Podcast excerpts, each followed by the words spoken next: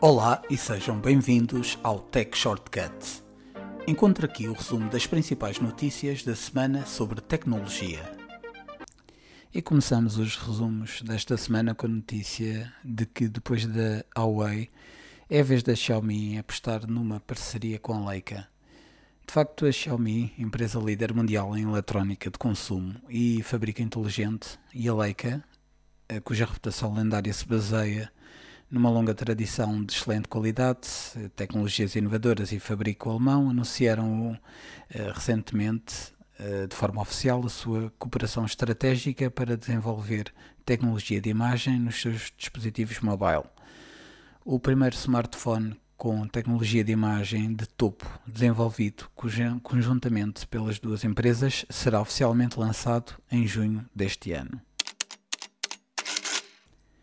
O Google Street View celebra 15 anos e, para celebrar, a Google mostrou-nos uma nova possibilidade para viajar no tempo além do espaço.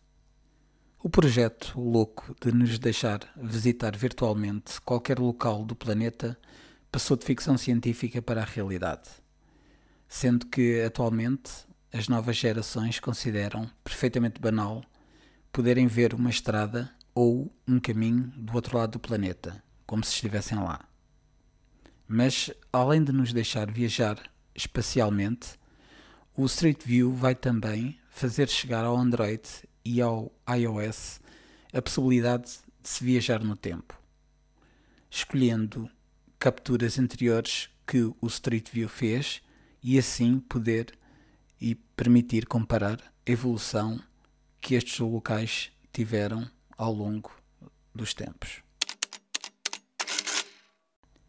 Depois da Nothing se ter estreado com earphones, a nova marca do ex-responsável da OnePlus, Carl Pei, prepara-se para lançar o seu primeiro smartphone, o Nothing One, que quer adotar uma traseira transparente para dar aos clientes uma perspectiva diferente dos seus equipamentos, revelando aquilo que normalmente fica escondido. Esta opção obrigou a ter um cuidado especial com a concepção interna do smartphone, onde não irá faltar um sistema de carregamento wireless e também com um módulo da câmara, já que é preciso ter em consideração a potencial interferência de exposição luminosa acrescida. Mas o elemento mais importante será mesmo o preço. Seria bom ver Carl Pei a adotar a filosofia dos tempos iniciais da OnePlus, quando conquistou uma legião de fãs ao lançar modelos com características topo de gama a preço de modelos de gama média. A Xiaomi já lançou a Mi Band 7. Com esta Smart Bracelet a ser uma das mais populares, a Xiaomi não fez mudanças radicais e optou por manter o mesmo estilo conhecido das gerações anteriores no entanto, como seria de esperar, houve algumas evoluções. A Mi Band 7 uh, passa a usar um ecrã OLED a cores uh, que tem um aumento de 25% da área útil visível e que finalmente passa a contar com um modo Always On, uh, embora não refira qual é o impacto que isso vai ter na sua autonomia, que continua a ser anunciada como 114 dias. Para além disso, a Xiaomi diz que a Mi Band 7 vem com sensores melhorados, com 129 modos de treino e com alertas sempre que o nível de oxigênio no sangue eh, desça abaixo dos 90%. Terá ainda uma versão com NFC para pagamento Alipay. O preço base da versão sem NFC será de 33 euros e a versão com NFC irá ficar-se pelos 39 euros. Isto a preços na China.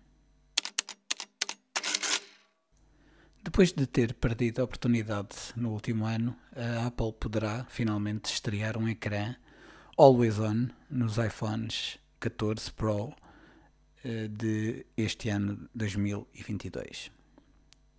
Em 2021, e depois de usar ecrãs ProMotion de 120 Hz nos iPads há vários anos, a Apple decidiu finalmente acelerar os ecrãs nos iPhones, com a chegada dos iPhone 13 Pro.